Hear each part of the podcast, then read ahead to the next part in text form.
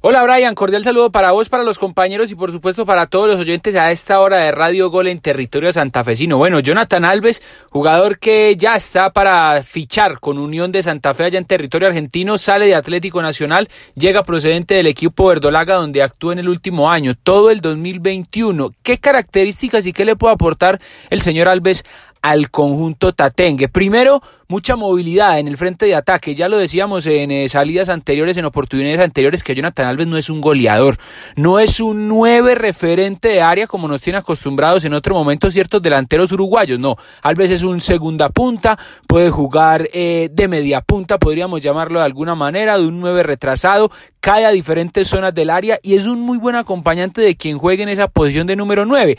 Alves abre espacios, Alves por momentos se baja con los centrales, le gusta retroceder para asociarse y tiene gol. Repetimos, no es un goleador consagrado ni es un jugador que te va a garantizar 20, 30 goles por temporada. No, Alves es un acompañante del punta que en una temporada buena, en un año, te puede hacer 10, 12 goles, 15. Es decir, por semestre puede aportar un promedio de 6, 7 goles. Nada mal para un delantero. Eso sí, va por momentos a ser lagunero. Y aquí en Colombia nos referimos a lagunero es que por momentos se pierde del partido, no interactúa mucho, se pierde por momentos, puede notarse por eh, situaciones y por segmentos del compromiso desconcentrado. Pero cuando entra en contacto con el balón es importante no es definidor tampoco. Es una persona que hay veces y en ocasiones tiene la oportunidad de hacer el gol debajo del arco y erra. Eso quizá Aquí en Atlético Nacional le costó un poco ser resistido por la hinchada porque en momentos clave donde Atlético Nacional